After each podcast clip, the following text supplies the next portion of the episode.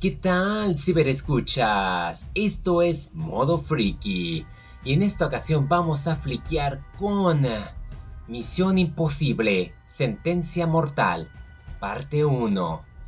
Vengo saliendo del cine con la adrenalina a todo lo que da. Me pregunto, ¿Guardianes qué? Cada vez que veo una película de Tom Cruise o cualquier película que no tenga que ver con superhéroes, otra vez mi mente hace flash al decir, es que Marvel y sus superhéroes realmente ya no me enloquecen como lo han hecho el equipo detrás de Misión Imposible, esta parte 1 de Sentencia Mortal una producción bastante ambiciosa que ahora entiendo que no va a ser parte de las últimas entregas de la saga. Sinceramente, se trata de una historia que era demasiado compleja y grande para resumirse en una sola película. Y concuerdo, teniendo en cuenta el antagonista que a muchos no nos ha dejado dormir y nos pone a pensar en qué pasaría en el futuro, en especial sobre la identidad. Me imagino que a esas alturas quienes están viendo este friqueando se darán una cuenta a lo que me refiero. Quienes no la han visto, spoiler. Tenemos como villano a esta entidad que forma parte de un software malicioso que de alguna manera obtuvo conciencia a través de una de las pruebas algo que está pasando en la actualidad con los simulacros que está llevando a cabo Estados Unidos en su programación. En esta ocasión es puesto en esta trama de casi tres horas. Me gusta cómo los dilemas, la ética, la humanidad del futuro es puesto en cuestión con el equipo de Ethan Hunt.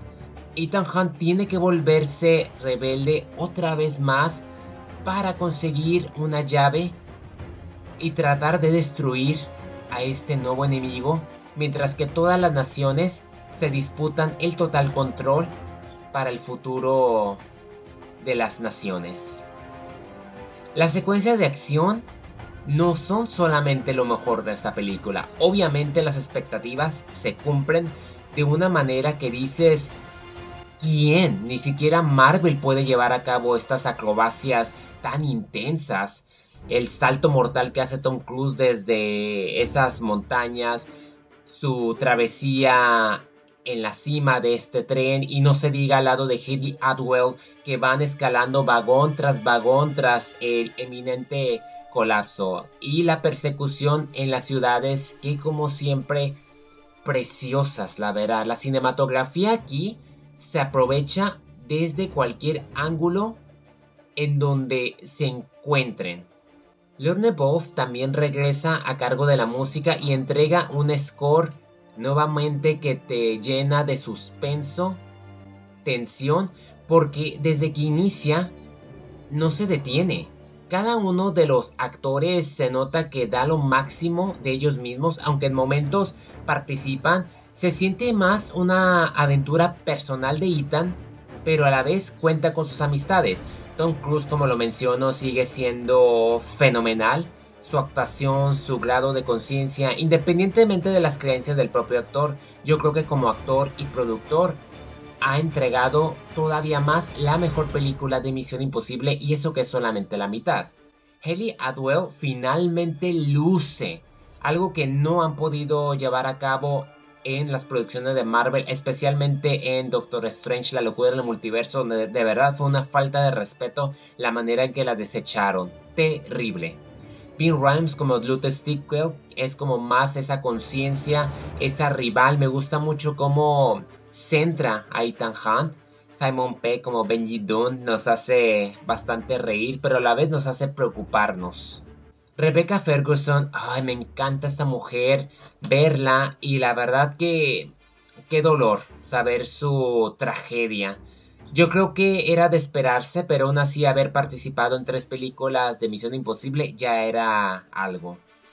Vanessa Kirby me sigue fascinando como Alana Mitsopolis, la viuda blanca. En esta ocasión también repite tres entregas y podría aparecer en una cuarta y está bien siempre aporta un elemento muy distinto y su desarrollo ha ido incrementando.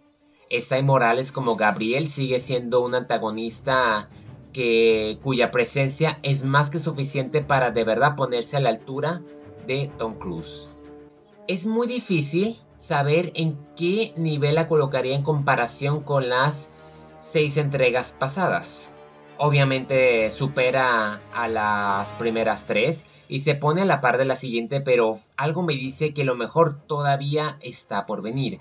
Entre tanto, me gusta la frescura, se siente totalmente distinta, sombrea, obviamente tiene sus momentos que te hace reír, su nivel se torna bastante personal, cruda y nos pone a pensar bastante hoy en día en la inteligencia artificial de cómo se ha estado metiendo más y más en nuestras vidas personales y la verdad que sí es de asustarse. Y es algo que me gusta que esta película Christopher McQuarrie, quien regresa por tercera ocasión a dirigirla, nos da esa reflexión necesaria de qué es lo que significa y los riesgos que podrían llevar a cabo tales prácticas e inversión.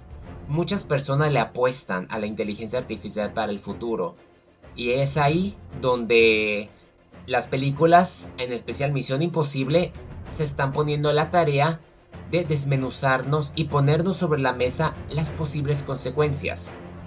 Confieso que a mí me ha creado cierta tensión, estrés, todo lo que he escuchado, los planes que quieren hacer y pese a que son buenos los objetivos, todos sabemos que las peores cosas, las atrocidades más terribles empezaron siendo acciones nobles.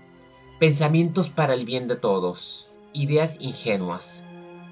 Y esto solamente es una pieza de entretenimiento que cumple su propósito de entretenernos a lo máximo, sobresale. Es justo lo que se necesita hoy en día en el cine, algo diferente, fresco y de conciencia. Y pese a ser la séptima entrega de Misión Imposible, parece ser que cada vez más Cruz, Macquarie Eric Gentren, Fraser Taggart, Eddie Hamilton, Lome Boff se pusieron a la tarea de darnos cosas mejores y profundas y modernas. Que cada entrega lo ha hecho. Pero yo creo que Sentencia Mortal es una película que de verdad te pone a pensar y como lo vimos en uh, No Time to Die, con los de los nanobots, nos damos cuenta que sí está formando parte ya de nuestro contexto.